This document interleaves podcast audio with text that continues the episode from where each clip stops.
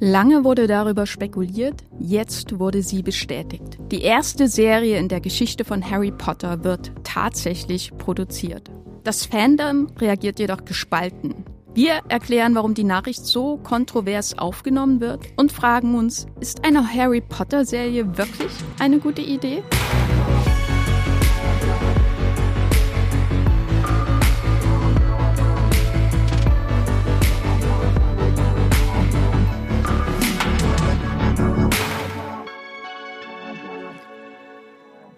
Hallo und herzlich willkommen hier bei Streamgestöber. Das ist der Moviepilot-Podcast über alle Serien und Filme, die ihr, die wir in Deutschland streamen können. Mein Name ist Jenny Jecke, ich bin Nachrichtenchefin bei Moviepilot und ich sitze hier nicht allein im Studio. Mir gegenüber sitzt Lisa Ludwig, Chefredakteurin von Moviepilot. Lisa, erklär doch mal, bist du ein Potterhead? Oder wunderst du dich seit Jahren, was Muggels sind? Wie stehst du zu Harry Potter? Ah, ich hasse das Wort Potterhead. Ne? Das ist halt so ein bisschen schwierig. Ich glaube, ich würde mich selbst nie als Potterhead bezeichnen und äh, stehe dem Franchise und seiner Schöpferin, und da reden wir später noch drüber, sehr kritisch gegenüber mittlerweile. Ähm, aber ich war damals ein riesengroßer Fan von den Büchern. Alle verschlungen als Kind. Äh, ich war nicht ansprechbar, wenn ein neues Harry Potter Buch rauskam alle Filme mehrfach gesehen. Ähm, ich würde schon sagen, dass ich äh, sehr tief drin stecke in diesem Universum und ich habe natürlich fünf Millionen Quizze und Tests gemacht, um herauszufinden, was ein Hogwarts-Haus ist. Und, und? Ach, es ist Slytherin. Aber ähm, ich würde sagen, ohne den Rassismus. Aber das ist ja eine andere Frage, warum es überhaupt ein Hogwarts-Haus gibt, wo man sagt, ach so, ja, da sind die rassistischen Kinder. Die sind alle in diesem Haus. Naja. Was ist dein Hogwarts-Haus, Jenny? Ich fürchte, ich habe noch nie einen Test gemacht aus Angst, aber idealerweise würde ich mich persönlich bei Ravenclaw mhm. äh, einordnen. Ähm, fürchte aber, dass ich äh, wahrscheinlich eher ein Hufflepuff bin. Das ist, das ist immer die Angst, oder? Ja, das ist die Angst. Aber andererseits steckt man dann nicht ständig in tödlicher Gefahr, wenn man. Das stimmt. Haupt, Hauptsache, man ist kein Gryffindor. Ich finde, das ist am peinlichsten. Ja, die sind auch so ein bisschen, ah, das sind die Mutigen. Also ja, sagst du was, ja, aber Mut bedeutet ja auch verschiedene Sachen irgendwie. Ja, nee, Gryffindor habe ich auch nie so gefühlt. Ravenclaw finde ich, glaube ich, auch so am zweitcoolsten. Ich würde mich jedenfalls als Potterhead bezeichnen, so viel sei gesagt. Zumindest ich ähm, circa 2010 oder so. Ich habe auch immer ähm, sofort die Bücher auf Englisch bestellt, soweit sie raus waren, sofort äh, in einer Nacht durchgelesen. Ich habe äh, wirklich in den tiefsten Tiefen äh, der Harry Potter Fanfiction damals auch gelebt. Nice. Ich habe äh, aufgrund von Harry Potter auch unzählige andere Fantasy Bücher gelesen, die ich komplett vergessen habe mittlerweile, die so viel Zeit in Anspruch genommen haben, wo ich nicht mehr weiß, was hat mir das überhaupt gebracht. Aber so ist das ja in der Jugend. Und mittlerweile würde ich aber sagen, nach dem Ende der Filmreihe bin ich so ein bisschen raus. Einfach, ich habe auch zum Beispiel nie das ähm, Theaterstück gesehen, mhm. Harry Potter und das verwunschene Kind, oder gelesen, weil für mich war das dann auch abgeschlossen. Das klang auch eher, ich habe es auch nicht gelesen, aber alles, was ich darüber gehört habe, klang nach so einer schlechten Fanfiction. Und dann dachte ich mir auch, weiß ich nicht, ob ich das möchte. Ja, ja. Aber ähm, ich bin auf jeden Fall äh, neugierig immer, wie wird diese Reihe gerade so im Kino und jetzt auch im Serienbereich weiterentwickelt. Das finde ich hochspannend. Ich schaue auch immer gerne die Filme. Denn jetzt wurde ja auch eine Serie zum ersten Mal angekündigt, zum ersten Mal überhaupt in der Geschichte von Harry Potter kommt eine Live-Action-Serie aus diesem Universum. Wir werden in diesem Podcast darüber sprechen. Wir geben euch so ein bisschen die Grundinfos. Was ist eigentlich offiziell bestätigt? Was ist Gerücht? Und dann sprechen wir darüber, warum diese Serie alles andere als, würde ich sagen, als Stürme der Begeisterung ausgelöst haben. Denn hätte diese Nachricht uns 2010 erreicht, ich glaube, ich wäre immer noch auf Wolke 7 und glücklich vielleicht auch, aber vielleicht auch nicht, wenn es um den Inhalt geht, der ja schon bekannt ja, ist. Ja, es, es gibt so mehrere Faktoren, die nicht so gut klingen. Genau, diese erklären wir euch hier im folgenden Podcast. Aber bevor wir uns den neuen Abenteuern in Hogwarts widmen, haben wir ein paar Worte zu unserem Sponsor für euch. Unser Podcast Streamgestöber wird gesponsert von Magenta TV, dem TV- und Streaming-Angebot der Telekom. Hier gibt es Fernsehen und Streaming gebündelt auf einer Plattform. Für zu Hause und unterwegs, egal bei welchem Internetanbieter. Mit Magenta TV könnt ihr nicht nur Fernsehen und habt einen praktischen Hub für Streamingdienste wie Netflix, Amazon Prime Video, Disney Plus oder RTL Plus. Als Bonus gibt's nämlich noch die Magenta TV Megathek kostenlos obendrauf. Und hier findet ihr eine riesige Auswahl an Serien und Filmen. Mit dabei sind auch Magenta TV Originals wie das deutsche Comedy Highlight Oh Hell sowie zahlreiche Magenta TV Exclusives wie die preisgekrönte Serie The Handmaid's Tale. Wie ihr zu Magenta TV und der Megathek kommt und welche verschiedenen Angebote es gibt, das erfahrt ihr über den Link in den Shownotes dieser Podcast-Folge. Und jetzt weiterhin viel Spaß im Streamgestöber. Falls ihr gerade ein Déjà-vu habt und denkt, Streamgestöber, Harry Potter-Serie, gab es da nicht schon mal einen Podcast? Dann habt ihr das nicht geträumt, hoffe ich. Denn wir haben tatsächlich 2021 schon mal einen Podcast über eine mutmaßlich kommende Harry Potter-Serie veröffentlicht. So weit gehen diese Gerüchte nämlich schon zurück.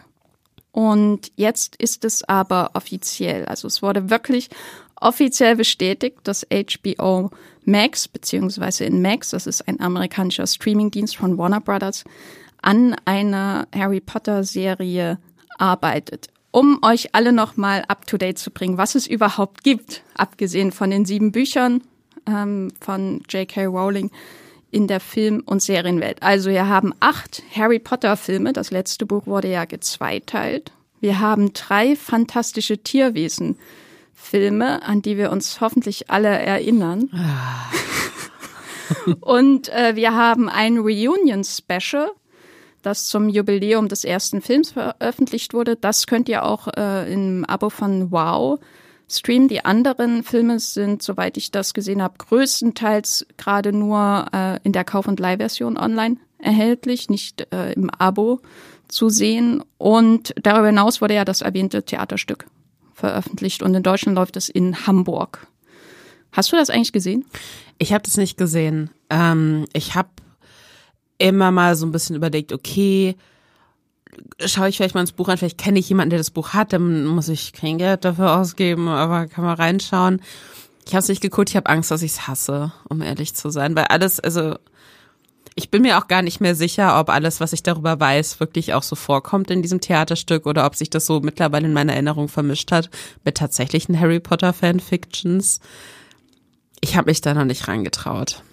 Ich habe mir das ja immer so ein bisschen vorgestellt, ich weiß nicht, ob du das damals mitbekommen hast, ähm, wie dieses gescheiterte Broadway Spider-Man Musical oder was das war. What? Wo es dann, das war so auch in den frühen 2010ern, da war glaube ich sogar Julie Taymor ähm, daran beteiligt und da kamen immer so regelmäßig Meldungen, dass sich Leute schwer verletzt haben, weil sie von Seilen runtergefallen sind auf die Bühne, was nicht lustig ist. Nein, aber das ist furchtbar schon. natürlich. Aber es ist auch nicht überraschend. Nee, das war so eine wirkliche Vollkatastrophe, in die viel Geld reingeflossen ist und die niemals das Licht der Welt erblickt hat. Und ich habe mir immer vorgestellt, dass das verwunschene Kind dann auch an so einem Seil irgendwie so quer über die Bühne fliegt oder so. Hm, ich weiß nicht, ob es wirklich so ist. ja, aber ich bin da, ich habe da auch noch keinen Reiz gefunden. Ich bin da eher auf der Film- und Serienseite. Und ähm, vielleicht erstmal die Fakten, bevor wir zu unserer Haltung dazu kommen. Also, HBO beziehungsweise HBO Max beziehungsweise Max, das ist super verwirrend. Der Streamingdienst wird bald nur noch Max heißen. Aktuell heißt er HBO Max und ge er gehört im weiteren Sinne zu dem amerikanischen Premium-Sender HBO, den ihr sicherlich alle von Game of Thrones, Succession, The Last of Us kennt, hat offiziell bestätigt, dass eine Harry Potter-Serie in Arbeit ist. Es wurde da gesprochen von einem, Zitat, Zehn-Jahresplan. Glaube ich schon. Ich sage einfach immer Dinge und du sagst, äh, und das wird eine Stunde lang unser Das Podcast. super, das wird richtig geil. Es wird ein Zehn-Jahresplan. Nein, wir sind nicht mehr in der DDR, hier in der Planwirtschaft. Das ist jetzt ähm, quasi die Warner-Variante davon. Äh, geplant sind sieben Staffeln und jedes, jede Staffel soll ein Buch von J.K. Rowling aus der Harry Potter Hauptreihe verfilmen. Äh, J.K. Rowling ist als ausführende Produzentin an Bord. Man versucht David Tayman zurückzuholen, den ihr vielleicht gar nicht kennt, aber der ein ganz, ganz wichtiger Produzent war ähm, in seiner Rolle bei der Verfilmung der Harry Potter Bücher ursprünglich. Der hat dann später auch die Meisterwerke Paddington 1 und 2 zum Beispiel und den zu vernachlässigten ähm, Gravity auf die Leinwand gebracht. Also großer Produzentenname, den versuchen sie auch zurückzuholen. Dafür ist aber noch nicht fest. Und darüber hinaus gibt es eigentlich kaum bekanntes Personal, vor allem in den wichtigen Rollen, was ähm, die Showrunner zum Beispiel angeht oder ShowrunnerInnen und den Autorenstab. Da ist alles noch offen. Es gibt Gerüchte, darüber sind wirklich Gerüchte von einem Branchenjournalisten, der gehört hat, dass ähm, HBO beziehungsweise Warner auf der Suche ist nach einer diverseren Besetzung, auch nach dem Vorbild von Cursed Child oder das verwunschene Kind, wo ähm, Hermine ja von äh, einer schwarzen Schauspielerin mhm. gespielt wurde. Und ebenso sucht man angeblich nach einer diverseren ja, Besetzung bei den Personalien hinter den Kulissen. Aber das sind Gerüchte. Und noch ist der einzige wirklich bekannte Name, sage ich mal, hinter den Kulissen J.K. Rowling als Executive oder ausführende Produzentin. Und Lisa, mhm. was war dein, dein, also ich weiß ja, was dein erster Eindruck war. Ich habe, glaube ich, deinen Tweet gelesen äh, an diesem Tag, als das bekannt wurde. Aus dem Urlaub Woche. heraus. Ich bin Aus dem Urlaub. Was war deine erste Reaktion, als du diese Nachricht gelesen hast? Ähm, das, was ich auch auf Twitter geschrieben habe, tatsächlich, warum? Ähm, und, und das hat mehrere Gründe. Und, und einer der Gründe ist eben diese, dass J.K. Rowling da auch äh, ganz offen nach außen hin eben diese große wichtige Rolle wieder einnimmt, worum man wahrscheinlich nicht drumherum kommt. Du erklärst ja gleich nochmal, warum das so ist, aber ähm, vor kurzem ist ja zum Beispiel Hogwarts Legacy rausgekommen, was so das erste große Open World Harry Potter Spiel ist nach all den Jahren, wo sie irgendwie Hogwarts nachgebaut haben, so auf Basis der Filme und der Bücher und wo sich viele Leute drauf gefreut haben, wo viele Leute aber auch mit Schmerz im Herzen gesagt haben, ich will das nicht spielen, weil ich will J.K. Rowling nicht unterstützen. Das heißt, so diese ganze Debatte darum, will man dieser Frau noch eine Plattform geben, will man die noch reicher machen, als sie sowieso schon ist, zieht sich schon seit Monaten hinweg, über Monate hinweg, über Jahre hinweg. Ich sage auch gleich warum. Ähm, aber quasi dann, dann ist diese Diskussion gerade mal so ein bisschen vom Tisch, weil halt die Leute, die Hogwarts Legacy spielen wollten, das da gespielt haben und dann ist das Thema, war Thema halt nicht mehr so aktuell. Dann zu sagen, ach so, wir machen jetzt noch eine Serie übrigens mit ihr, das habe ich überhaupt nicht verstanden. Das fand ich sehr weird auch vom Timing her. Ähm, die Sache ist, dass äh, J.K. Rowling, die ja in der Vergangenheit oft so als ja, auch als Autorin, als Autorin aus nicht ganz so wohlbetuchtem Hause und alleinerziehende Mutter und so weiter und so fort immer sehr, sehr als feministisches Vorbild gefeiert wurde und die natürlich auch etwas geschaffen hat, ähm, was Millionen Menschen auf der ganzen Welt lieben und was auch einen sehr großen Anteil an queeren äh, Fans hat, die dann wiederum sie ihre eigenen Geschichten gesucht haben in diesem Universum, unter anderem durch Fanfictions, die ist so ab 2018 auf Twitter dadurch aufgefallen, dass sie immer wieder transfeindlichen Content geliked hat und ähm, ab 2020 dann auch ganz aktiv selbst äh, veröffentlicht hat. Also Transfrauen sind keine Frauen, das sind Leute, die sich verkleiden. Ähm, deswegen muss man Frauen vor ihnen schützen, weil wenn man äh, wenn man das quasi wenn man Leuten zugesteht, dass sie ihre Geschlechtsidentität an ihre gefühlte Identität angleichen können und dass sie dann auch in äh, Frauentoiletten gehen können, dann würde das ja dann dazu führen können, dass Frauen dann, dass Männer nur so tun, als wären sie trans und sich als Frauen verkleiden, um dann Frauen zu vergewaltigen. Also so ganz viele sehr vor allem rechte ähm, und, und auch einfach äh, falsche Behauptungen in die Welt gesetzt, die äh, ganz klar die Trans-Community angegriffen haben und die sehr viele Menschen sehr verletzt haben. Und das hat sich über die Jahre hochgeschaukelt. Äh, sie hat da Blog Blogbeiträge auch zu verfasst, wo sie dann wirklich auch einfach weiter Falschinformationen geteilt hat, die Studien und medizinischen und biologischen Realitäten widersprochen haben, ähm, wo sie dann auch zum Beispiel behauptet hat, dass äh, dass äh, Transmenschen ja dazu gezwungen werden würden, wenn sie mal so ein bisschen Zweifel an der eigenen Identität haben, sofort eine Geschlechtseingleichung durchzuführen, was halt nichts mit der Realität zu tun hat. Also wirklich so herzzerreißend furchtbare Sachen für, für Menschen, die vielleicht die größten Harry Potter-Fans aller Zeiten sind, sagen, okay, aber das ist meine Identität und diese Frau, die ich eigentlich so liebe, die äußert das. Und ähm, mittlerweile, auch wenn man mal auf ihren Twitter-Account guckt, dann ist das jetzt so ihr Talking Point irgendwie. Die teilt wahnsinnig viel dazu, die unterstützt äh, Aktivismus, finanziell auch, der sich gegen ähm, Gesetzeserleichterungen für Transpersonen äh, richtet.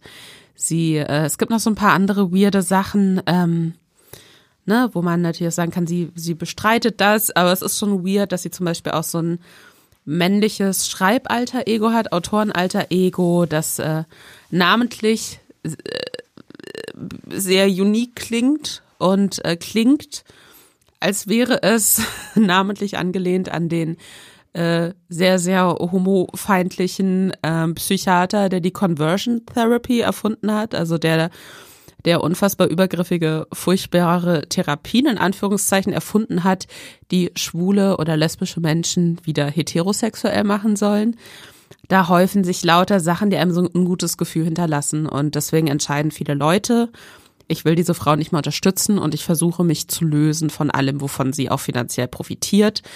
Und ähm, auch ich möchte eigentlich nichts tun, was sie unterstützt akut finanziell. Und, das, und ich glaube, wir als Redaktion, ähm, wenn ihr euch mal so ein bisschen unsere Harry Potter Berichterstattung auch anguckt, ähm, wir weisen da auch immer wieder darauf hin, was die Kontroverse um sie ist. Und das ist eben auch wichtig, damit jeder dann für sich entscheiden kann, will ich das jetzt unterstützen oder will ich das nicht unterstützen? Weil die Entscheidung liegt natürlich am Ende bei jeder einzelnen Person. Manche können und wollen das voneinander trennen, andere können und wollen das nicht. Aber das sollte man auch bei der Serie auf jeden Fall im Hinterkopf behalten. Ja, das hast du sehr schön ähm, erklärt. Das ist auch einer der Gründe, warum, wie anfangs erwähnt, das Fandom diese Nachricht so gespalten auch aufgenommen hat. Das Interessante bei dieser Serie ist nun, dass es ja da auch viele unterschiedliche Gründe dafür gibt. Ähm, J.K. Rowling ist für mich aber auch schon mit der sicher der größte Grund, warum sich gefühlt in meiner Umgebung niemand auf eine Harry Potter mhm. Serie freut. Nun ist aber dann die Frage, warum begibt sich HBO oder Warner ähm, in dieses Minenfeld? Weil mhm. mein erster Gedanke war wirklich, ähm, ich war dann, ich bin bei diesen Sachen, was so Reboots und Sequels und Neuverfilmungen angeht, ehrlich gesagt schon sehr, ich weiß nicht, abgestumpft.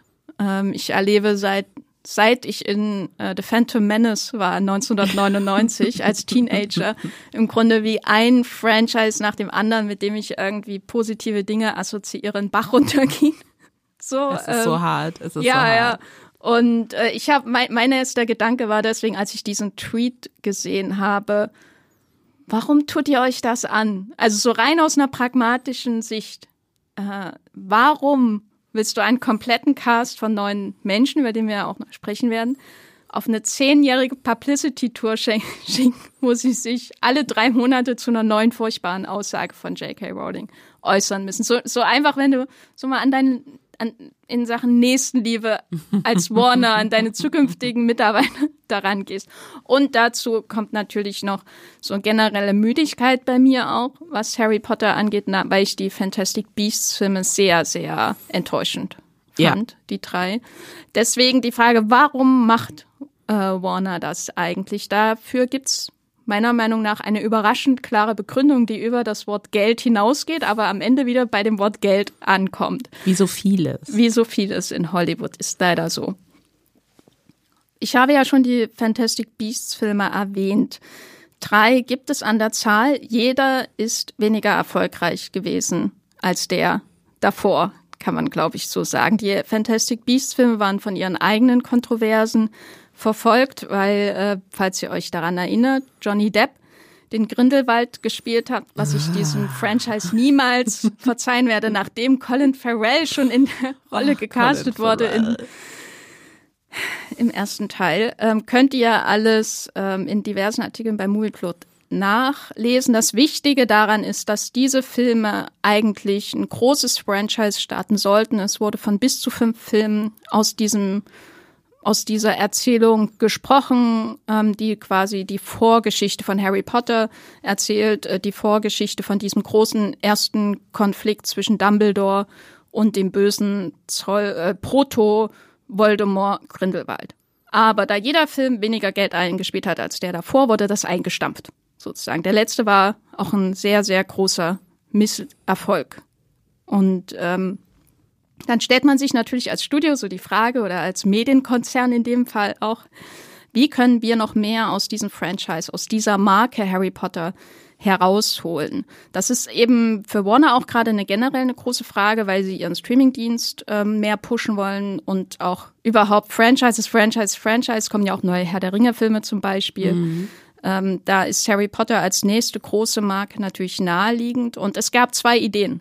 Einerseits eine Kinoverfilmung von Harry Potter und das verwunschene Kind, also das Theaterstück, und andererseits ein Reboot der Harry Potter-Reihe. Von anderen Geschichten habe ich persönlich gar nichts mitbekommen, ob irgendwelche anderen neuen Harry Potter-Geschichten in, im, im Gerede waren, was glaube ich daran liegt, dass Fantastic Beasts Ja. als die neue originelle Geschichte niemanden interessiert hat.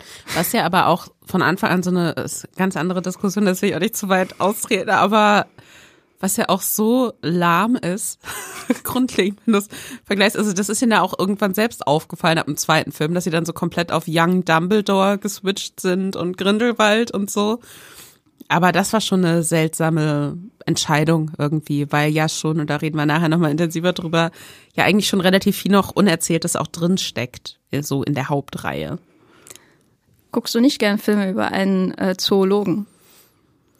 Nicht über diesen Zoo. Okay. Es tut mir leid, Newt Scamander, aber ich äh, kann dich nicht ausstehen.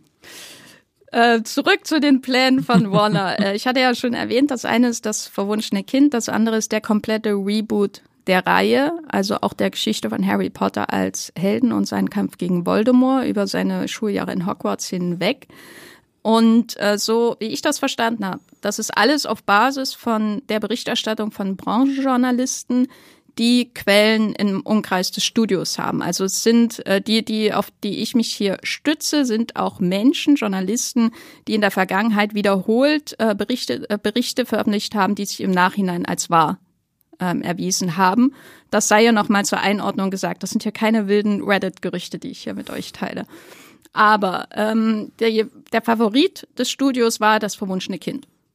Das verwunschene Kind funktioniert aber nur, wenn man ähm, Daniel Radcliffe, den Harry Potter Darsteller, Hermine Darstellerin Emma Watson und Ron Darsteller Rupert Grint zurückholt, weil sie nämlich die älteren Versionen ihrer Figuren spielen. Es geht ja um ihre Nachfahren sozusagen. Ist nicht Draco Malfoy Tom Felton? Wäre das nicht theoretisch auch? Spielt er nicht auch eine größere Rolle? In das ja, aber über den redet ja niemand. So. Okay. Sorry, hier an den Ein-Personen Tom Felton Fanclub. Ich habe kurz überlegt, ob ich seine Biografie, die auch irgendwas mit Zauberstäben zu tun hat, kaufe, und dann habe ich mich dagegen entschieden. Egal. Ich habe nur ein Zitat von ihm gelesen zu der ganzen Causa J.K. Rowling, wo er gesagt hat, äh, ich bin für Liebe und bin sonst äh, sch ansonsten schlecht informiert, weil ich mich zu viel mit meinem Hund beschäftige. Ja, es ist halt sad. Aber ähm, wie gesagt, das Theaterstück äh, spielt ja nach den Filmen oder nach der Geschichte aus den Büchern. Das heißt, man braucht einen älteren Harry eine ältere Hermine. Und äh, das sehen wir ja auch am Ende von Harry Potter 8, wie sie da an dem Bahnstein stehen mit ihren schrecklichen Perücken. Und äh, das hätte im Grunde das verwunschene Kind weitererzählt. Aber insbesondere Daniel Radcliffe und Emma Watson haben sich in der Vergangenheit wiederholt von den Aussagen von J.K. Rowling nicht nur distanziert, sondern offensiv sind sie dafür eingetreten für die Rechte von insbesondere Transfrauen und dass sie wirklich eine gegenteilige Meinung auch ähm, vertreten als äh, J.K. Rowling. Bei Radcliffe ist das, glaube ich, am stärksten spürbar. Er ist auch regelmäßig da bei entsprechenden ähm, Organisationen tätig und unterstützt diesen Kurs mhm. auch einfach. Und ähm, ein Hinweis, dass es einen Bruch gibt zwischen J.K. Rowling und insbesondere Watson und Radcliffe, ist eben, dass es bei diesem Reunion-Special von 2021 eine schöne Reunion gab zwischen den drei Hauptdarstellern und J.K. Rowling, die, die Autorin, die das alles geschaffen hat, nicht vor Ort war. Das ist ein, ein Hinweis, den es darauf gibt, dass diese beiden für einen Kinofilm nicht zurückgekommen wären, solange da in irgendeiner Form J.K. Rowling beteiligt ist, solange da Geld an J.K. Rowling geht und so weiter. Das heißt, das spricht schon mal gegen Cursed Child. Nun hat Warner laut den Berichten versucht, J.K. Rowling quasi auszukaufen, ihr die Rechte abzukaufen. Weil ähm, das, was sie auszeichnet als Autorin, das muss man ihr, glaube ich, auch in gewisser Weise zugutehalten, ist, dass sie einen großen kreativen Einfluss immer auf die Verfilmung der Bücher hatte und weiterhin hat. Sie hat dafür gesorgt, dass da fast ausschließlich Briten mitspielen mhm. oder so. Ähm, und Rowling hat aber angeblich eine dermaßen hohe Summe verlangt. Ich stelle mir das vor, dass es so in die Richtung Milliarde geht, weil ähm, Harry Potter Lizenzrechte ja enorm wertvoll sind, ja. dass das für Warner zu viel war. Was blieb dann noch? Es blieb der Reboot. Und deswegen hat sich Warner, so sagt es die Berichterstattung, dafür entschieden, einen kompletten Reboot, also einen Neustart der Harry Potter Verfilmung von allen sieben Büchern zu starten. Was ist da der Umkehrschluss? Dass es auch eine komplett neue Besetzung geben wird. Weil wenn sie einen Neustart machen, haben sie diese ganzen Probleme, in Anführungszeichen, mhm. mit Daniel Radcliffe und Emma Watson nicht. Und jetzt stehen wir da. Deswegen haben wir die Harry Potter Serie. Und ich würde sagen, das ist einer der anderen großen Gründe, warum diese Nachricht selbst bei Menschen, die der Causa Rowling neutraler gegenüberstehen, wenig Anklang findet. Ähm, dass man nämlich nochmal die ganze selbe Geschichte etwas mehr als zehn Jahre später durchgekaut bekommt, diesmal in Serienform. Was ist deine Haltung dazu, Lisa? Also die Sache ist, ich finde, du hast es sehr, sehr gut aufgeschlüsselt, was überhaupt dazu geführt hat. Ich muss dazu sagen, ich verdiene ja darin kein Geld und deswegen sind mir da die Gefühle von Warner so ein bisschen egal oder die offen gehaltene Geldbeutel von Warner so ein bisschen egal, sondern ich versuche das zu betrachten aus dem Blickwinkel einer Person, die zumindest mal, wenn wir versuchen, J.K. Rowling rauszurechnen, irgendwie gedanklich, ähm, die eigentlich Zielgruppe theoretisch für sowas wäre. Und dann muss ich mir aber überlegen, okay, bin ich wirklich die Zielgruppe? Weil brauche ich eine, einen Reboot von einer Geschichte, die, äh, der, deren letzter Film vor zwölf Jahren erst im Kino lief und, und die Jahr für Jahr um die Weihnachtszeit rum durchweg im Fernsehen gezeigt werden und die von Streamingdienst zu Streamingdienst wandern und die man oder die viele Leute auch regelmäßig nach wie vor gucken, wenn sie irgendwie ein bisschen so ein, ein wholesome Gefühl brauchen und sich wohlig in einen Film, in eine Filmreihe einkuscheln wollen.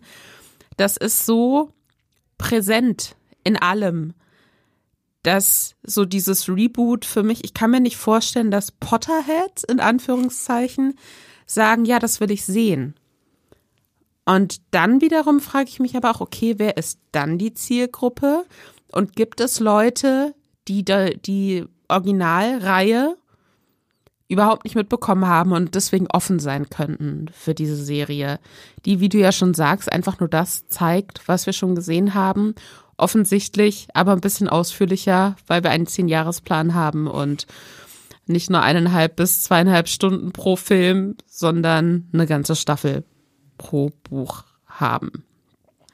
Und das weiß ich nicht. Und das glaube ich irgendwie nicht.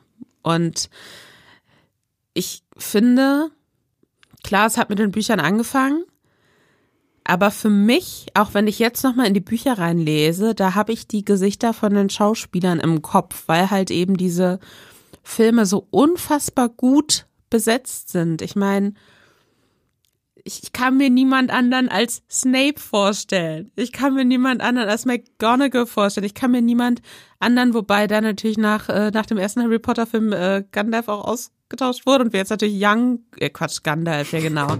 Siehst du mal. Hier ich spricht bin, der Experte. Ich, ich bin, ich, ich bin komplett durch den Wind, emotional also, also meine am Harry Ende. Potter, meine Lieblings-Harry Potter-Figur ist immer noch Frodo. ja, das, die Sache ist, du lachst jetzt, aber die sehen sich nicht unähnlich. Nee, die sind. Die äh, werden, die Schauspieler haben oft darüber geredet, dass sie verwechseln. Nein, ich meine natürlich Dumbledore. Und wir haben jetzt äh, natürlich mit Jude Law auch einen Young Dumbledore, aber ich finde, das kann ich besser trennen, als wenn sie mir jetzt einen anderen älteren Mann mit Bart hinsetzen und sagen, übrigens, das ist Dumbledore. Dann sage ich so, nee, ist er nicht. Ich habe ihn zuletzt vor fünf Monaten gesehen, als ich den Film nochmal geguckt habe, den letzten oder äh, vorletzten, im letzten Jahr glaube ich gar nicht mehr drin. Seht ihr mal, komplett am Ende emotional. Nee, ich, ähm, ich, ich, ich weiß nicht, wer die Zielgruppe ist, allein schon. Da, da scheitert's schon für mich dran. Plus HBO, und das sehe ich jetzt viel in Memes, auch auf TikTok und so. HBO oder Max ist ja ähm, nicht erst seit Game of Thrones dafür bekannt, dass sie gerne auch Nacktheit zeigen und dass sie gerne sehr viel Blut zeigen, Blut und Brüste. Und da kann ich mir jetzt auch nicht vorstellen, dass sie da so eine Familien-Kinderserie dann draus machen. Und das clasht für mich auch.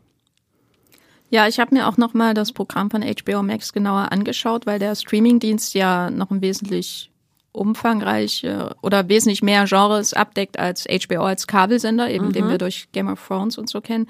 Und mein Eindruck war, dass halt überwiegend entweder reines Kinderentertainment ist oder reines Erwachsenen-Entertainment.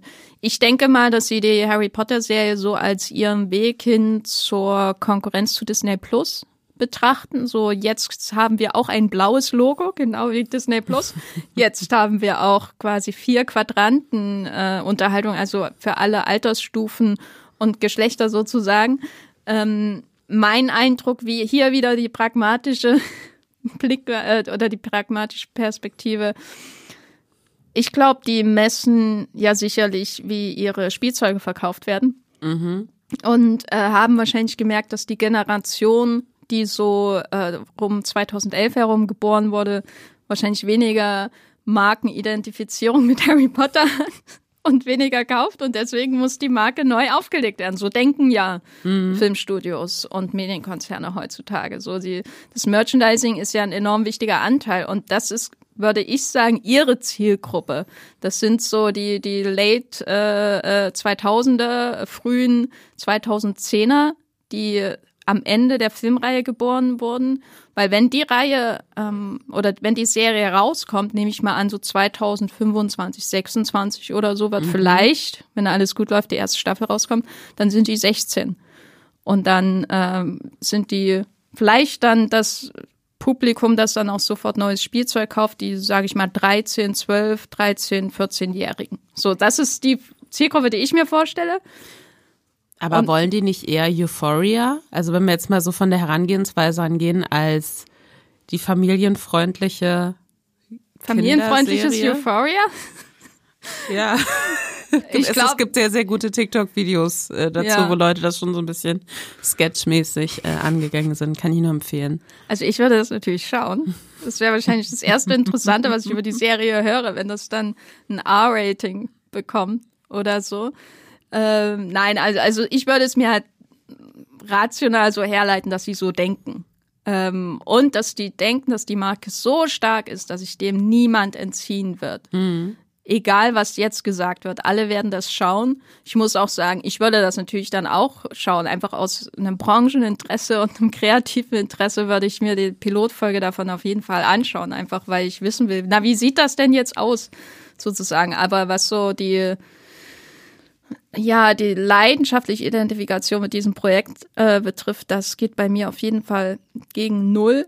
Und das, was ich eben auch interessant fand, ist, dass sie das angekündigt haben mit so einer Art Mini-Teaser, wo man den Harry Potter-Schriftzug wieder sieht, der genauso blitzartig aussieht, wie wir ihn schon kennen. Und ich glaube, die Musik von ähm, John Williams war auch zu hören. Und das da wurde mittlerweile relativiert ähm, im Sinne von, naja, das ist eben das Material, was wir hatten und deswegen haben wir es Wir verwendet. hatten das heißt noch diese nicht, fliegenden Kerzen, wir mussten sie verwenden. genau, das heißt nicht, dass die Serie das alles nochmal übernimmt, aber eine Frage, die sich daraus ergibt, ist ja auch, was kann man überhaupt jenseits der Schauspielenden unser Bild von Harry Potter, was durch die Filme geprägt wurde, von der Musik, von dem Hogwarts-Design, von der Schrift, von der ganzen Atmosphäre, kann man das überhaupt ersetzen? Will man das ersetzen? Und was wäre der, die Existenzberechtigung, wenn das alles imitiert wird? Weil dann kann ich auch die Filme schauen. Wie, wie stehst du dazu? Ähm, also es, es fällt mir wirklich schwer, das für mich komplett neu zu denken. Ich glaube, was man natürlich versuchen kann, damit es sich nicht anfühlt, einfach wie eine Imitation mit neuen Gesichtern, so von wegen, hey, sorry, aber die anderen wollen nicht mehr mit J.K. Rowling zusammenarbeiten und wir wollen aber weiterhin Geld verdienen, weil wir die Lizenzgebühren zahlen müssen. Äh, hier ist die Serie. Ähm, also ich, ich kann mir halt vorstellen, dass man sehr viel ausfüllen kann neben der Haupthandlung, die ja in einer gewissen Kapazität, äh, Kapazität eigentlich in jedem Film darauf hinausläuft, dass es irgendeine Konfrontation zwischen Harry und Voldemort gibt. So. Am Anfang nicht direkt, aber dann eben durch, durch Leute, ja, wobei doch relativ direkt, auch wenn er dann noch keinen eigenen Körper hat. Spoiler für ein sehr altes, überstrapaziertes Franchise. Ähm, also ich glaube, man kann schon sehr viel drumrum erzählen und sehr viel machen, was man so noch nicht gesehen hat. Da stellt sich für mich dann aber auch wieder die Frage, warum dann überhaupt sich so festhalten an, an der Haupthandlung. Also klar, man will nicht so ein neues ähm, fantastische Tierwesen-Fiasko äh, haben, aber in den Büchern, in den Hauptbüchern tauchen ja auch genug andere Sachen auf, die äh, vor der Haupthandlung spielen, die nur angedeutet werden oder die parallel dazu laufen oder die andere Aspekte der Wizarding World irgendwie zum ersten Mal auch verfilmen könnten. Und wo man dann trotzdem noch Berührungspunkte zu Harry Potter hat. Und da denke ich mir, dass das kann ich mir vorstellen. Die, die vorstellen einfach, okay, ihr haben, jetzt haben wir hier nochmal die Filme oder wir fangen zumindest mal damit an und dann schauen wir mal, ob wir nach einem, nach der ersten Staffel wirklich noch weitermachen. Äh, an den Zehn-Jahresplan glaube ich nicht. Äh, das finde ich sehr ambitioniert gedacht. Ähm, nee, das kann ich mir überhaupt nicht vorstellen. Ich kann mir nicht vorstellen zu sagen, ach so, hier parallel irgendwie mit Voldemort, aber jetzt haben wir mal so drei Bottle-Episodes, wo es um was ganz anderes geht. Das funktioniert für mich gerade noch nicht so richtig im Kopf. Ich kann mir auch ehrlich gesagt nicht vorstellen, dass sich diese Bücher für Serienadaption überhaupt eignen, weil mm, ich meine, ich mochte die schon, abgesehen vom letzten mhm. Buch, das habe ich äh, oder empfand ich schon als wahnsinnig enttäuschend. Quasi ab der Halbblut oder ab Orden des Phönix, ja, Orden des Phönix, da geht für mich die Qualität der Bücher bergab. So, das ist das mhm. fünfte Buch, dann kommt der Halbblutprinz und dann kommt die Heiligtümer des Todes. Für mich war der Peak äh, von der Qualität der Bücher her einfach der, der Feuerkelch. Das habe ich damals gelesen und ich dachte, oh mein Gott, das ist das geilste Buch, das ich jemals gelesen habe. Naja, dann habe ich noch andere aufregend. Bücher gelesen. Ähm, was eben auch daran liegt, dass ähm, insbesondere sowas wie der Orden des Phönix, der, der Schulalltag zum Beispiel, so eine große Rolle spielt, dass ich da wirklich als Hardcore Harry Potter Fan mich da durchgequält habe. Teilweise, weil die, die Filme die hat nämlich den wunderbaren Vorteil, insbesondere bei den späteren Büchern, die immer voluminöser äh, auch wurden. Ähm, und der Orden ist ja das ähm, quasi umfangreichste Buch dieser Reihe.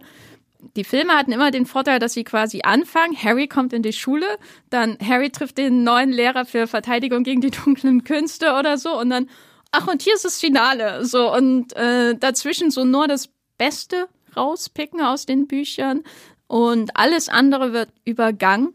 Und ähm, ich empfand das immer, obwohl ich am Anfang der Verfilmung sehr, sehr kritisch gegenüberstand, gegenüber diesen ähm, Filmen, empfand ich das gerade bei den Filmen ab dem dritten Teil als erlösend. So wie viel die einfach entschlackt haben, wie viel die mhm. an der mhm. Erzählung auch ähm, geradliniger gestaltet haben, wie viel sie dann zum Beispiel in Orden des Phönix auch so mit Montagen gearbeitet haben, um einfach diese Wucht an uninteressanten Geschehen in meinen Augen zu überspringen, zusammenzufassen und trotzdem beim selben am Ende rauszukommen. Ähm, mein Eindruck ist, dass bei den ersten beiden Büchern, also ähm, Philosopher's Stone und Chamber of Secrets, ähm, also Stein der Weisen und Kammer des Schreckens, ähm, dass die sich so für maximal drei, vier Episoden eignen, weil die sind so plotarm mhm. und dünn auch. Ähm, da, ich, da könnte ich schon Potenzial darin sehen, das vielleicht auch auszuarbeiten, aber andererseits will ich mehr von dem Schulalltag sehen. Also man hat natürlich das, das Ding, äh, dass die Bücher ja auch ganz bewusst, damit man sich da als lesende Person reinempfinden kann, ja aus Harrys Perspektive ja, eigentlich das komplett ist so furchtbar. Sind. ich hasse, ich hasse Harry. Ich habe mal einen äh, Artikel auch darüber geschrieben. Und, und mittlerweile liebe ich Daniel Radcliffe, aber ich habe ihm das schon, ich hatte am Anfang eine krasse Aversion gegen ihn, weil ich bei Harry einfach immer dachte so, no one cares, du bist der uninteressanteste Charakter im ganzen Franchise. Äh, aber da haben wir natürlich alles so aus seiner Perspektive und gerade wenn man jetzt auf auf so eine serielle Erzählung, die ja nochmal auch mehr Perspektiven einfach beleuchten muss, weil es super langweilig ist, wenn eine komplette Staffel immer nur so, ah, okay, wir sind jetzt wieder bei ihm, wie jede Folge und dann macht er wieder das, was er immer tut, ne? Da hat man ja dann auch so mehrere Plotlines immer. Ähm, da kann ich mir zum Beispiel bei, äh, wenn wir an, an das zweite Buch denken, an Kammer des Schreckens, total gut vorstellen, dass wir da äh, Folgen haben, die aus der Perspektive von Ginny sind, die dann natürlich, ne, dieses Voldy-Tagebuch findet und dann mit ihm in Kontakt tritt, ohne zu wissen, wer er eigentlich ist. Äh, weil natürlich niemand weiß, oh, Tom Riddle ist Voldemort, okay, krass. Also da, da glaube ich schon, dass man so diese Grundgeschichte durch ganz viele Zusatzsachen schon auch so ein bisschen größer machen kann und dafür dann gerade bei den späteren Büchern vielleicht ein bisschen Harry weglässt, weil das dann vielleicht gerade nicht das Allerspannendste ist oder nicht die spannendste Perspektive ist, ähm, die sich da bietet. Ähm, also das kann ich mir grundlegend schon irgendwie vorstellen. Ähm, ich finde halt, dass die auch so im, im äh, also retrospektiv das erste Buch für mich jetzt auch nicht das spannendste Buch ist. Das ist halt ein Kinderbuch tatsächlich.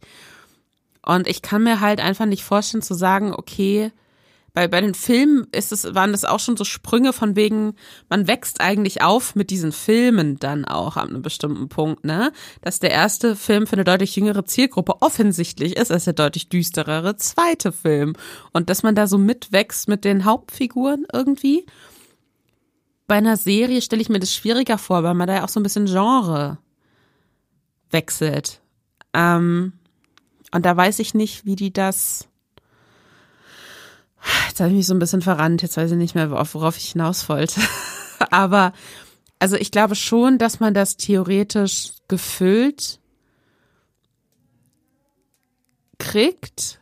Ich weiß nur nicht, ob so diese Starre pro Buch machen wir eine Staffel, ob man sich damit einen Gefallen tut. Das klingt natürlich sehr klar strukturiert, aber ich glaube nicht, dass das dem ähm, der Erzählung gerecht wird. Und ich meine, das haben wir jetzt ja zum Beispiel bei The Last of Us auch gesehen, wo ursprünglich gesagt wurde, ja, pro Spiel machen wir eine Staffel.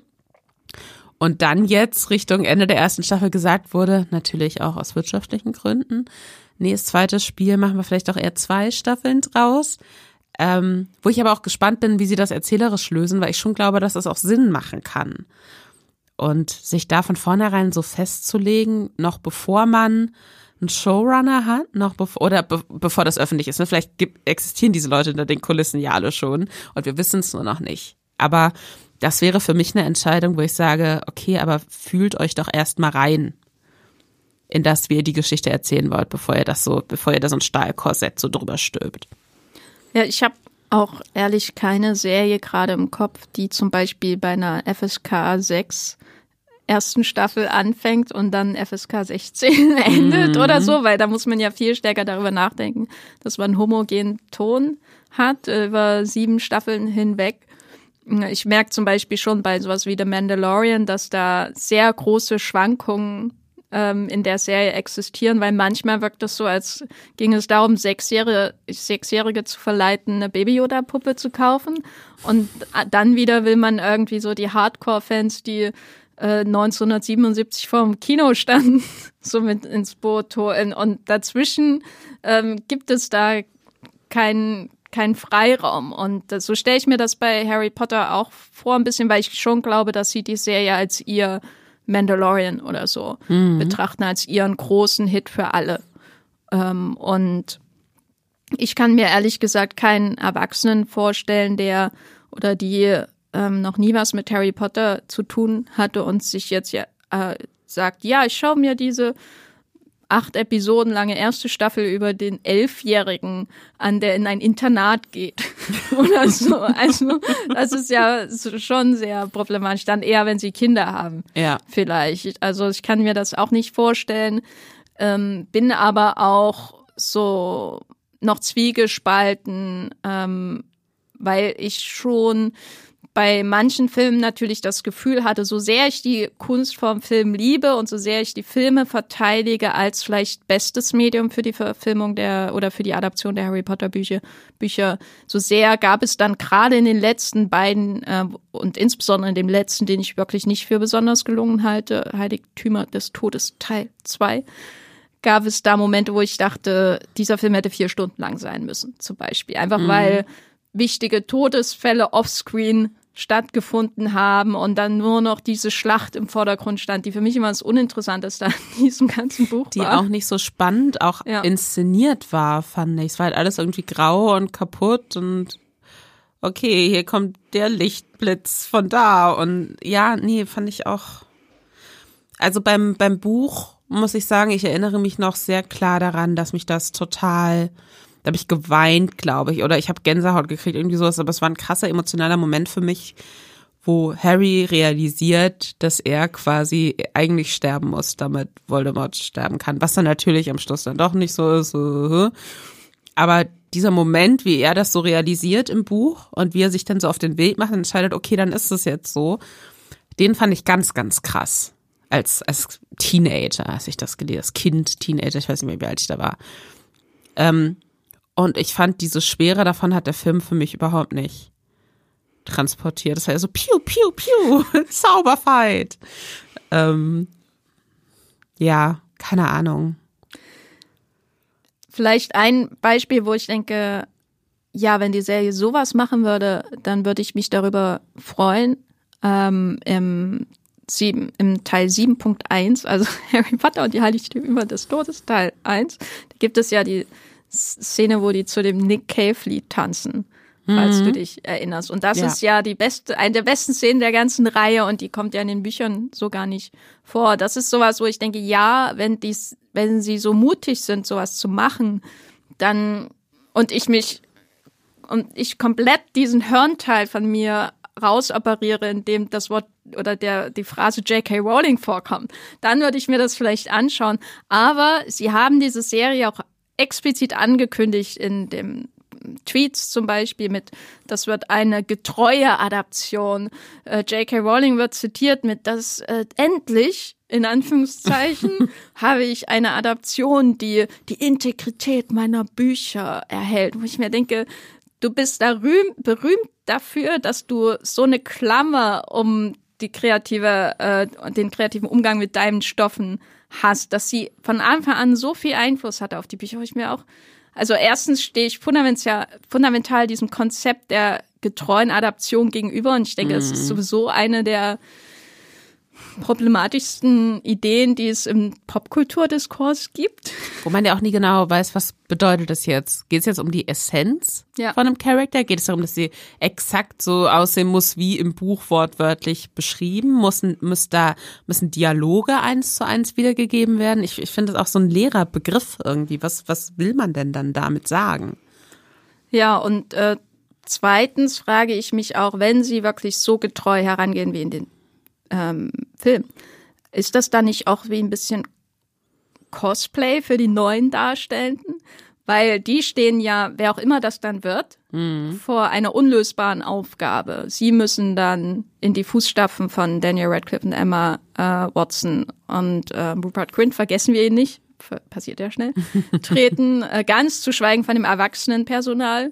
So, aber das stelle ich mir sowieso als so unvorstellbar vor.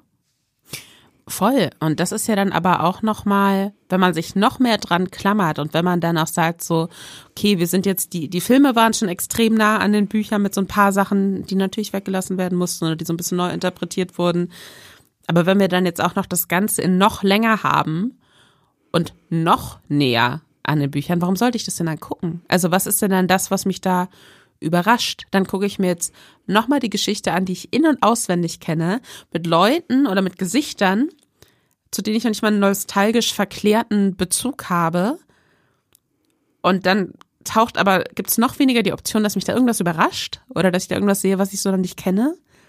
Also das, also ich verstehe auch nicht, wie man sein eigenes Projekt, also oder wie man, also ich, ich glaube, die wissen selbst nicht, wer ihre Zielgruppe ist. Muss ich jetzt mal, ich habe keine Ahnung, was, wie man mit jeder Aussage, die dazu öffentlich getroffen wird, das Ganze noch uninteressanter klingen lassen kann.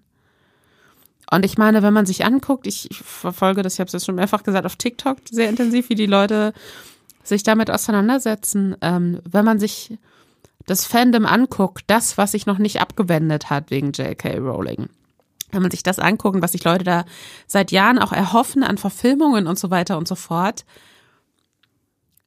da war nie dabei die komplette Geschichte nochmal, aber mit anderen Schauspielern und Schauspielerinnen.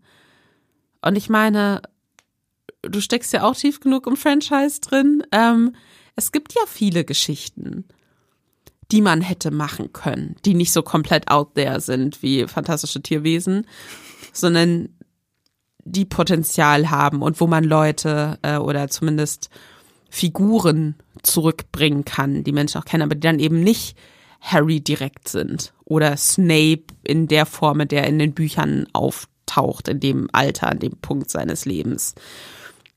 Und ähm, das verstehe ich einfach nicht.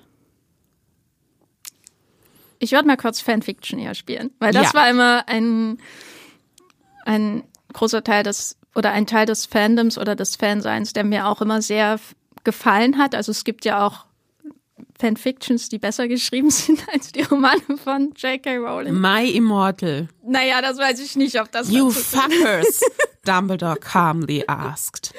Ähm, und ich habe vor vielen, vielen Jahren mal einen Aprilscherz geschrieben beim Movieplot ähm, zu einer Tom Riddle-Serie bei Netflix. Und das war so ein Traum von mir, wo ich einfach geschrieben habe, was würde ich gerne alles sehen? Nämlich eine quasi HBO-Level-Dramaserie über die Werdung von Voldemort. So, das war immer was, wo ich gesagt hätte, ja, hätte ich mir sofort angeschaut. Ich glaube, ein beliebter oder eine beliebte Idee für eine ähm, Harry Potter Spin-off-Serie in irgendeiner Form ist auch eine Serie über die Rumtreiber, das heißt quasi die Elterngeneration an in Hogwarts, also die Eltern von ähm, Harry insbesondere und dann natürlich Snape in seiner Schulzeit, der ja der gebulliete Außenseiter damals war, während James Potter das arrogante A-Loch. Arschloch. Okay, das so, haben wir sorry, wusste- schön synchron gerade gesagt. ähm, quasi der Held ist und dann Lily, die zwischen ihnen steht. Das ist ähm, ja auch ein, ein sehr, sehr beliebtes ähm. Sirius, Remus.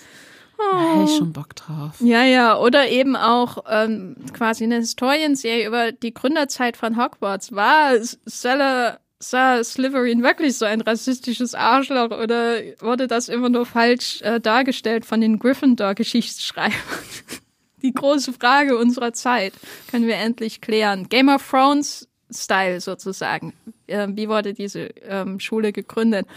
Oder eine ähm, Serie über den ersten Zaubererkrieg, das heißt über den Krieg, den die Elterngeneration gegen Voldy geführt hat. Oder das verwunschene Kind wirklich verfilmt. Ähm, spricht dich davon was besonders an, an? Gibt es etwas, was du sofort greenlighten würdest, wenn wir zehn Jahre zurückreisen und diese ganze Rowling-Saga noch nicht begonnen hätte?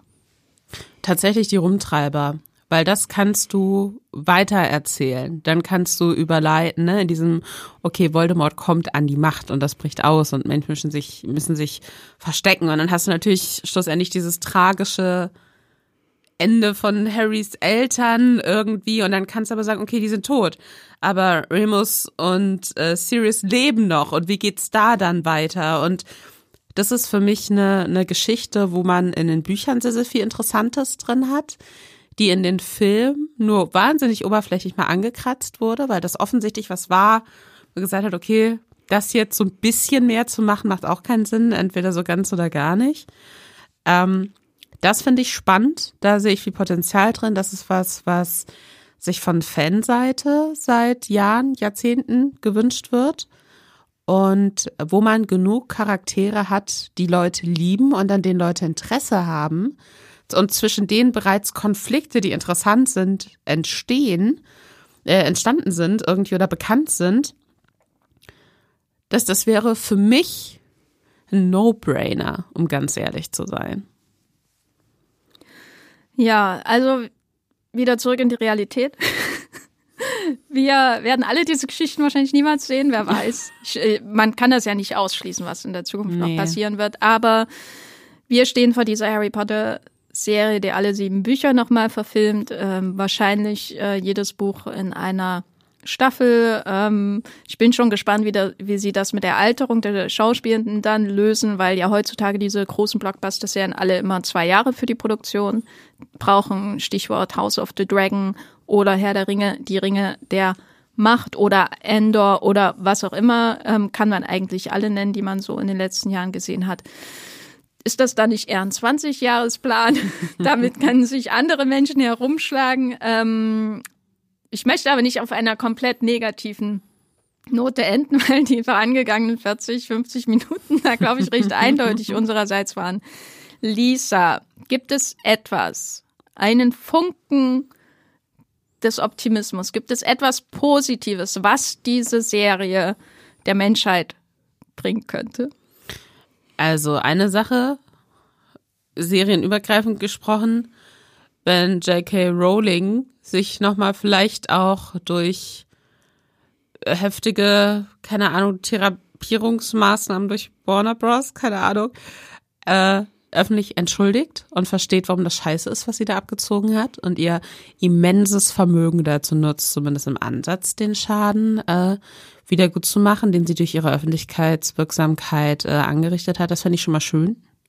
Das, das würde ich mir, äh, weil, weil, wie du sagst, ich kann mir nicht vorstellen, dass man da jetzt, keine Ahnung, die, den neuen Cast mindestens zehn Jahre dieser Kontroverse aussetzt, wobei man natürlich auch dazu sagen muss, dass Hogwarts Legacy sich unfassbar gut verkauft hat. Ähm, deswegen vielleicht sehen das gar nicht so viele kritisch, wie wir jetzt glauben, was schade wäre. Egal. Ähm, was die Serie selbst angeht, ich habe das äh, ja vorher schon mal so in, in Ausschnitten oder in Stücken angedeutet. Ähm, also ich, was, was, was du von als langweilig bezeichnet hast, so diese Schulsachen und was halt sich oft so ein bisschen wie so Filmmaterial an, äh, anfühlt. Und deswegen in den Filmen dann oft einfach so als überschüssiges Fett weggeschnitten wurde. Ich mochte das immer gern. Das, das, hat das für sagst mich, du aber spät in diesem Podcast. Ja, nee, aber das ist sowas, ähm, das hat für mich eine gewisse Heimeligkeit oft gehabt.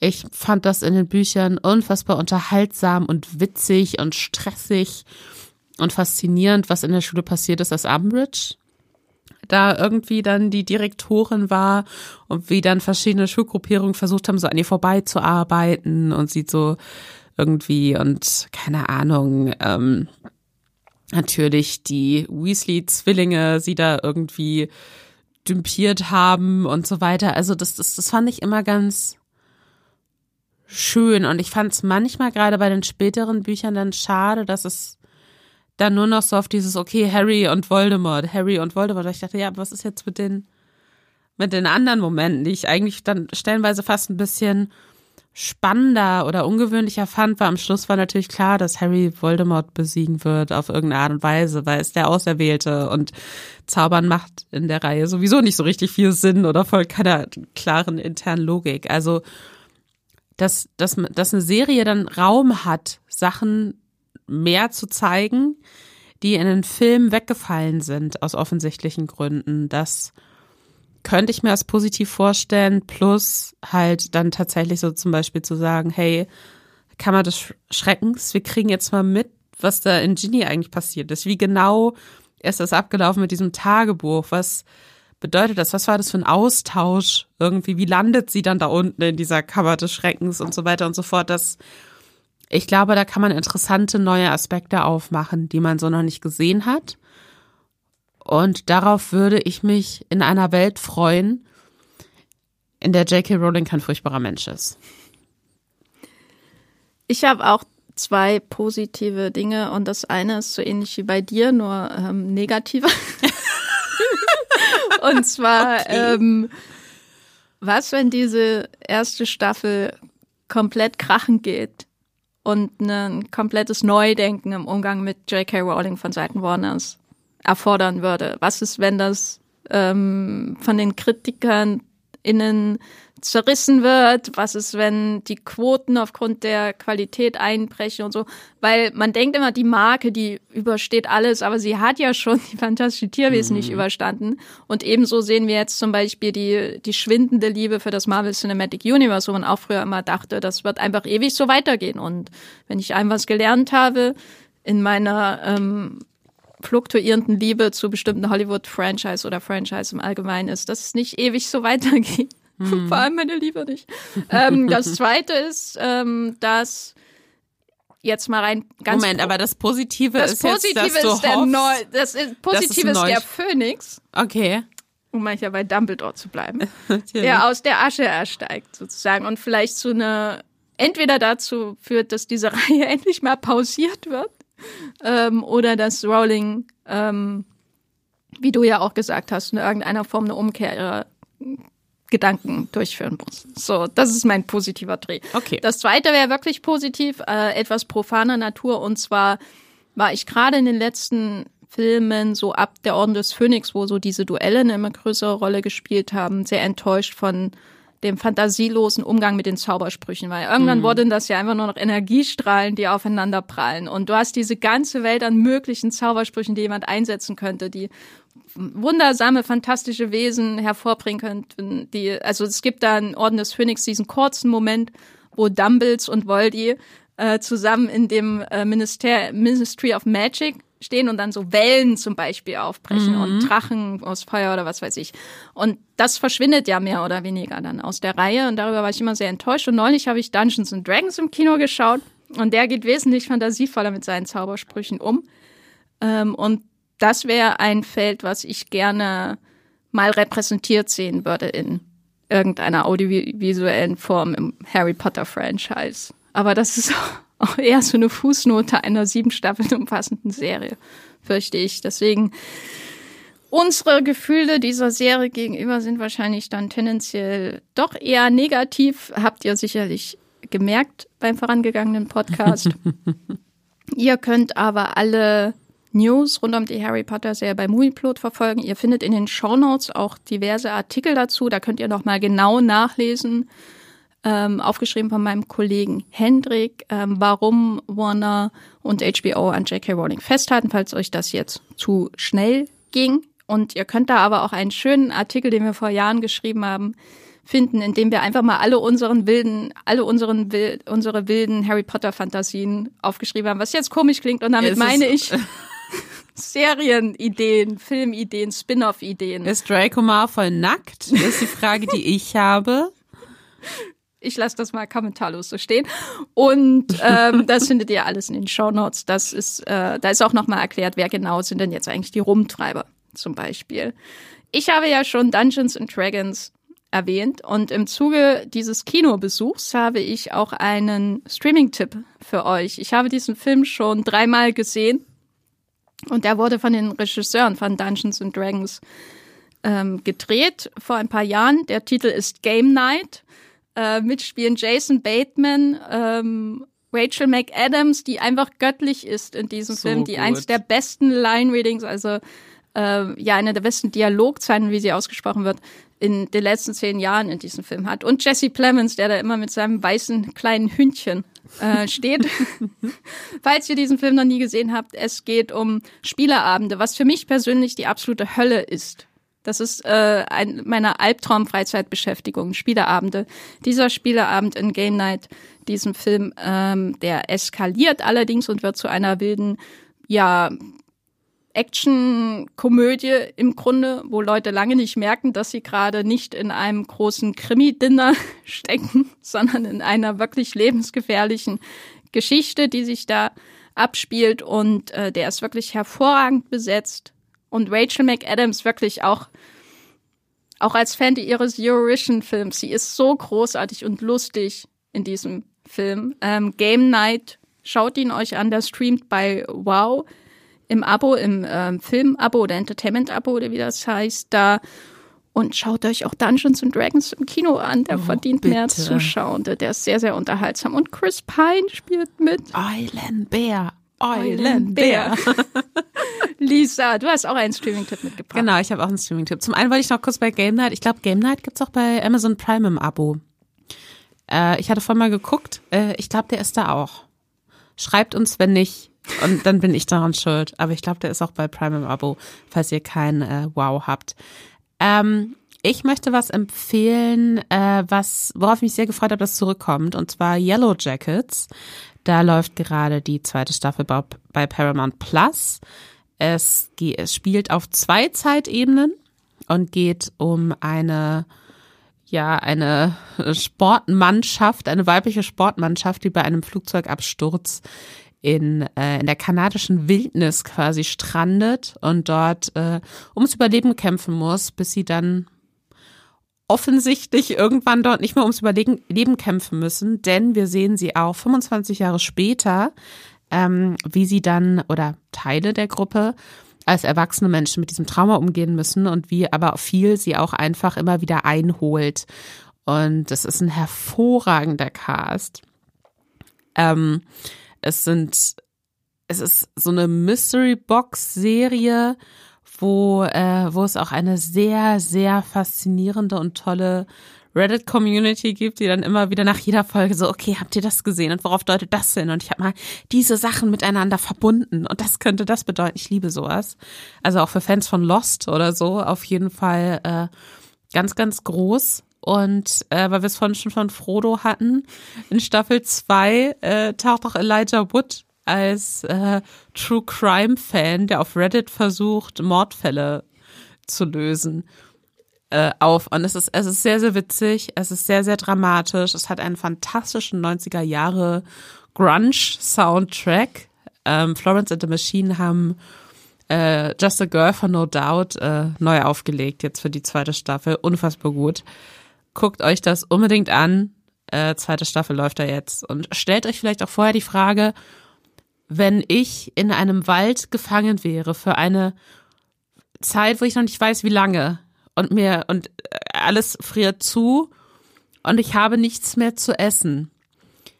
Wäre ich bereit, Menschenfleisch zu essen? Das ist eine wichtige Frage äh, für die Serie. Von Anfang an auch, aber wird in Staffel 2, da gibt es einige Szenen, die sind sehr, wird ein bisschen schlecht. Also wenn ihr Filme wie Bones and All geliebt habt oder generell auf der aktuellen popkulturellen Kannibalenwelle surfen möchtet, dann äh, passt Yellow Jackets da auch sehr, sehr gut rein. Gibt's bei Paramount Plus.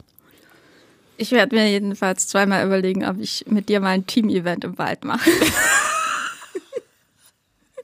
Im ich Grunewald, gehe, ausgesetzt im Grunewald. ich gehe davon aus, dass wir, dass wir Snacks dabei haben werden. Na, mal schauen. Ähm, danke dafür, auch für diese Frage.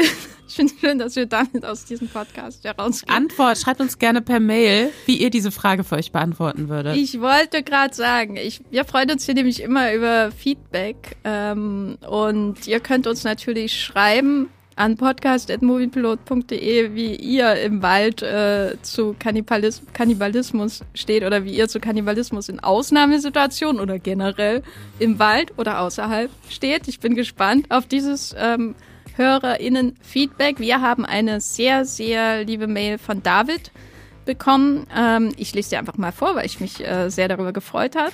Hallo, liebes Podcast-Team. Ich hoffe, euch allen geht es gut und ihr habt schöne Ostern gehabt fand es sehr gut, dass ihr über The Blacklist geredet habt.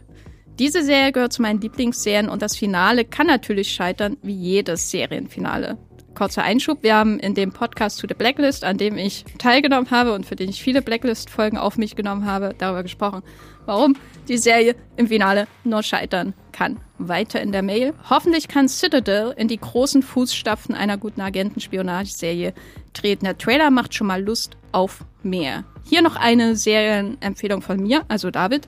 Treason ist auch eine Agentenserie mit ein Quantum Trost-Star Olga Kurilenko und läuft auf Netflix. Vielleicht kennt ihr sie ja noch nicht. Macht weiter so und Grüße aus der Schweiz. Ich kenne Treason tatsächlich noch nicht. Ich habe nur mitbekommen, dass da hier der Daredevil-Mensch die Hauptrolle spielt. Charlie Cox. Genau. Äh, und ich mag ja solche ähm, Spionageserien. Ich habe mir auch ähm, unbedingt hier den, den Night Agent angeschaut, zumindest mhm. große Teile davon bisher und bin immer noch fasziniert von der Perücke von Hong Chao. Googelt das. Hong Chao, The Night Agent. Ihr werdet die Welt in Zukunft anders sehen als vorher. Danke, David, ähm, für dein Feedback ähm, und auch für den Tipp. Äh, ich bin auch schon gespannt auf Citadel. Das kommt dann in den nächsten Wochen zu Amazon. Das ist diese Serie mit Richard Madden von den Russo-Brüdern, die ja auch die Avengers-Filme gemacht haben, die letzten zwei. Und Lisa, wo bist du außerhalb dieses Podcasts anzutreffen, wenn du spekulierst darüber, was du in einer Ausnahmesituation im Wald tun würdest, wenn du kein Essen mehr hättest? Denke ich sehr oft drüber nach. Ähm, ihr könnt mich auf Twitter finden, zum Beispiel unter Anti-Alles-Lisa. Ihr könnt mich äh, auf Instagram finden unter einem Namen, der jetzt irgendwie durch die Kannibalismusbrille bedrohlich klingt. Alles zusammengeschrieben. Not strong, only aggressive. Und natürlich äh, findet ihr mich auch auf Moviepilot unter Lisa Ludwig, beziehungsweise heißt mein Nutzerprofil da L Ludwig zusammengeschrieben. Und da könnt ihr unter anderem auch von mir lesen, warum Harry Potter der langweiligste Charakter in der, im Harry Potter Franchise ist. Also im Hauptfranchise Newt Scamander hat da offensichtlich nicht mit reingezählt für mich. ähm, und äh, warum Dumbledore der größte Troll der Harry Potter-Reihe ist. Wo findet man dich, Jenny? Ich bin im Internet zu finden bei Twitter. Äh, da heiße ich gerade irgendwas mit Barbie und dann Jenny Jecke. so ein Username. Ihr findet mich da aber auch einfach als Gafferlein. Ähm, da poste ich unzusammenhängende Screenshots aus Filmen aus den 40er Jahren. Interessiert, glaube ich, ganz viele Menschen. Aber auch hin und wieder natürlich ein Take zu äh, Harry Potter Serien oder ähnliches. Ihr findet mich bei Movieplot äh, auch unter meinem Namen Jenny Jecke oder dem Usernamen The Gaffer. Und äh, ich mache noch einen Podcast mit dem Streamgestöber und Movieplot-Kollegen Matthias Hopf. Da haben wir gerade eine große Reihe über von uns gecointe moderne Blockbuster gemacht. Falls euch das wundert, was sind klassische Blockbuster? Äh, hört rein in den Wollmilchcast. Bitte fragt uns nicht, warum der so heißt. Äh, es geht um Filme und nicht um Schafe oder Milcherzeugnisse.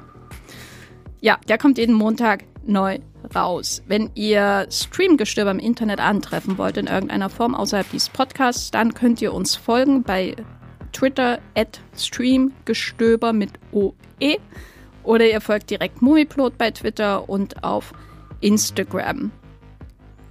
Mir bleibt nur noch zu sagen, wenn ihr diesen Podcast unterstützen wollt, dann hinterlasst Reviews bei, ähm, Pod, äh, bei Apple Podcasts, bei Spotify könnt ihr auch Sterne vergeben, hinterlasst positive Reviews, Bewertungen, wo euch das angeboten wird, wenn ihr unseren Podcast hört. Äh, abonniert ihn natürlich. Weiß nicht, wer das nicht macht. Man verpasst so viel in seinem Leben. Und stellt in eurer Podcast-App auch ein, dass ihr einen äh, Hinweis bekommt. Wenn eine neue Folge veröffentlicht wird, dann verpasst ihr keine einzige Folge von Streamgestöber. Wie ihr in diesem Podcast bemerkt habt, bereichern wir euer Leben mit so wichtigen Informationen über die Harry Potter-Serie und wichtigen Fragen über Kannibalismus, die ihr alle mit nach Hause nehmen solltet, wenn ihr diesen Podcast gehört habt. Wollen wir zum Abschluss kurz die, die Harry Potter Klimper-Melodie summen?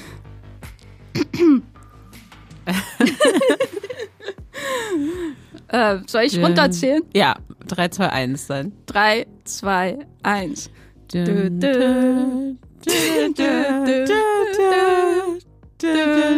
Jetzt ist mir aufgefallen, ich habe die gar nicht mehr. Ich habe sie. Kennst du das, wenn du was im Ohr hast, aber du kannst es nicht wiedergeben? Schade. Ja, ich bin aber auch musikalisch nicht so gut. Egal. Äh, ich bin mir sicher, es wird ein Dubstep-Remix für die HBO, fürs HBO-Remake geben. Das, das klopfen wir dann auf, auf unserem Aufnahmetisch. Bis oh, dann. Jetzt habe ich noch viel mehr Albträume in meinem Kopf als vorher. Danke, Lisa. Danke, liebe HörerInnen. Und streamt was Schönes. Tschüss. Ciao.